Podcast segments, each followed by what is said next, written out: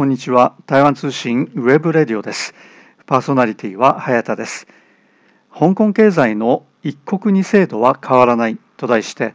日本大学経済学部教授曽根康雄さんにお話を伺っています。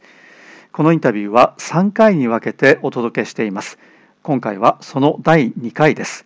それではお聞きください。一国二制度が一体何なのかということは非常にこう曖昧ですよ。実は政治的な面もあるし経済的な、えー、じゃあその香港返還の時に、えー、まあ、中国が、まあ、北京政府が、えー、あその一国二制度によって何を保障したのかっていうのは実はよくわからないところがあると思うんですね。ですからその、えー、それをこうやっぱりこう切り離して、えー、一つ一つきちんと見ていかないと、まあね、じゃあこれがその本当に壊れたのか壊れてないのかっていうのがよくわからないと、いうことなんですかね。あのまあ、日本のメディアは、はい、よくあの、ね、一国二制度は形骸化したって言ってますけど、うんうん、まあまあ、政治的な、まあ、あの独立性っていう意味では、はい、まあ、そういうことなのかなとは思いますけど、うん、あの香港自体がもう、えっと、中国と一緒にな同じになってしまったということでは決してないですから、はい、実態として今まだねあの同じになってしまったということではないですから、うん、え。あのだ例えば香港ドルってのはまだちゃんと流通してますし、はい、人民元とは別の通貨で経済活動は行われていると。えーと、それから、まあ、経済関係の法令とかも、まあのまあ、もともと返還前からの法令に基づいて、まあ、経済活動を行われてるしと、えーまあ、いうことはありますよね。えーでだからまあ経済的にはあのまあ飲み込まれたっていう言い方をする時にまああの多くの人がイメージしてるのは中国の経済規模が大きくなってしまったと、はい、で相対的に香港の,、まあ、あの規模は小さくなった、うん、でそれはもうその通りですと、うんうん、えそれはその通りですと、ね、であのだからといって香港の機能自体があのまあ変わってしまった大陸と同じになってしまったかというと、まあ、それは違いますと、うん、いうことですね。えー、だそこのところですね規模と機能というのは区別して考える必要があると私は思いますね。えー、まあ、その規模から言うと例えば株式市場でも、えー、上海それから深センにあありますけれども、これも非常に拡大してきてそうですね、はい。でそれと、まあ、対照的にっていうかその香港の規模での地位っていうのはまあ下がってるまあ、その全体の比率から言うと、ね。あのまあ、小さくなってるわけですけれども、だからだからといってじゃあ香港の機能がなくなったということではないという、まあ、先ほどご説明いただいたで、ね、あのもう一つ言うと、香港の株式市場に上場する企業も、半分以上は中国企業になりましたと、これもまあ返還前、まあ、25年前に返還した時は、まあ、あのほとんどなかったわけですよね、これこれがすごくプレゼンス増えてる。から香港の金融機関銀行の、あのまあ、貸し出しとか預金のあのシェア見てもあの中国系の銀行のシェアが非常に大きくなってる、うん、でただあの銀行のシェアでいうとですねえっ、と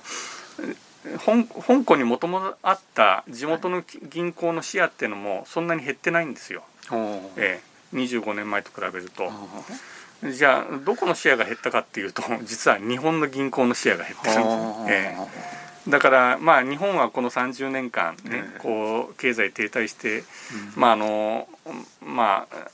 銀行のランキングなんかもどんどん下がってきましたけど、うん、まあ、あのそれが、まあ、まさに香港っていう国際金融市場の中のあの勢力図でもう非常に鮮明に現れてると、まあ、いう感じですよね。うん、えー、その香港のその国際金融センターとしての地位というのは、えーえ。ー、やはりその、まあ、先ほどからご説明いただいているような、その中国本土のその経済的な需要からいうと、これはまだまだまだ非常にこのえー、強いものがあるというと。そうですね。あのまあ中国本土でなかなか代替できないまあ、機能を持っていると、はいはい、でまああのそのデモとかが盛んだった時期に、はい、まあ、中国の方ではもう香港諦めて、上海とか海南島に国際金融センターを移そうなんて、そういう話があったらしいんですが。あそうですか、これは実際にあった。実際にあったそうなんですね、であの北京のあの金融の専門家の間でもなんか検討されたんだけど、うん、すぐに結論が出て、そのどこどこのあの都市でも それは大体できないという結論になったというふうな話があったというふうなことがちらっとこうねあの出てきてましたね。うん、えー、えーそれは例えば上海に経済特区を設定して、えー、やっても無理だということです無理だということですね。で、うん、やっぱりあのまずまあ香港ドルっていうのはあのアメリカドルをね、裏付けにして発行してるっていう、その信用が違いますからじゃあ上海ドルを作るのかとかね、いうことまで考えないとあの香港の機能を代替するのは無理ですよね。それからやっぱり金融センターっていうのはその意図的にこう作るものじゃなくて自然にこうお金が集まってくるようなところですから、まあ、いろんな要素があるわけですよね。まあ、税金が低いとかそのお金の出し入れが自由だとか、うん、えー、それからまああの、まあ、会社を作ったりするのがその自由だとか、うん、から公平性がある。それからあの、まあ、法律がきちんと整備されてるとかあのいうまあ当然そういうのありますしそれからあのやっぱりその世界のその投資家とかその金融の専門家がそこで、そこに住んで仕事をしたいと思うかどうかと。うん、ですからまああの、えー、情報の自由とか移動の自由とか、はい、そういったこともすごく大きな要素になってきますよね。えーだそれをまあ上海のある特定の地域でやってみるっていうのはまああの特定の地域っていうことで制限してやるんならまあやれるかもしれないけどそのそこに住みたいかどうかっていうものもありますからでその住みたいかって言った時には例えば子どもの学校インターナショナルスクールがあるとか、それとか食べ物が美味しいとか、はい、それとか休みの日にどっかこうリラックスできるようないろんなレジャー施設があるかとか、うん、そういうのも全部含まれるわけですよね。だそういうのってのはその数年でできるものじゃなくて長い歴史の中でこうできてきたものなんで、うん、あのそういったものってのはそう一朝一夕にはねできるもんじゃないだろうなと思います。ねその住みやすいかどうかというところではですね、ええ、一つそのこの香港でのその学生の運動によって、中国側はですねその北京側からの圧力が強まって影響力が、強くなったと、えー、そうするとその、まあ、例えば言論の自由の自由度が、え下がってくると。えー輸出パイがされるわけです、ね、そういったものっていうのは経済活動には影響ありますか、えーとまあ、出てくる可能性はあると思いますね。えー、でまあ確かにあのリンゴ日報が廃刊になったりとか、はい、やっぱりあのまあ現地のやっぱり、まあ、メディアっていうのはかなりこうこう自制的になってきちゃってますんで、ん言論人からするともう一国二制度を失われたっていうね、はい、まあそういう認識に多分なると思います。ででもそれが経済活動に影響を与えるほどのことなのかどうかっていうことですね。はい、でそこのところはままだ今のところはまだ、まあそれほど心配することではなないように思いますが、将来的にそこどうなるかっていうのはやっぱり注意してみた方がいいだろうなと思いますね。うん、えー現時点ではその例えば政府批判をしても香港で、えー、捕まるというようなことはないえーと、ね、あそれはですね、はい、あのちょっと微妙なところで、ね、これ本当に微妙なところなんですけどあのみんなしないようにしてますね。なるほど、え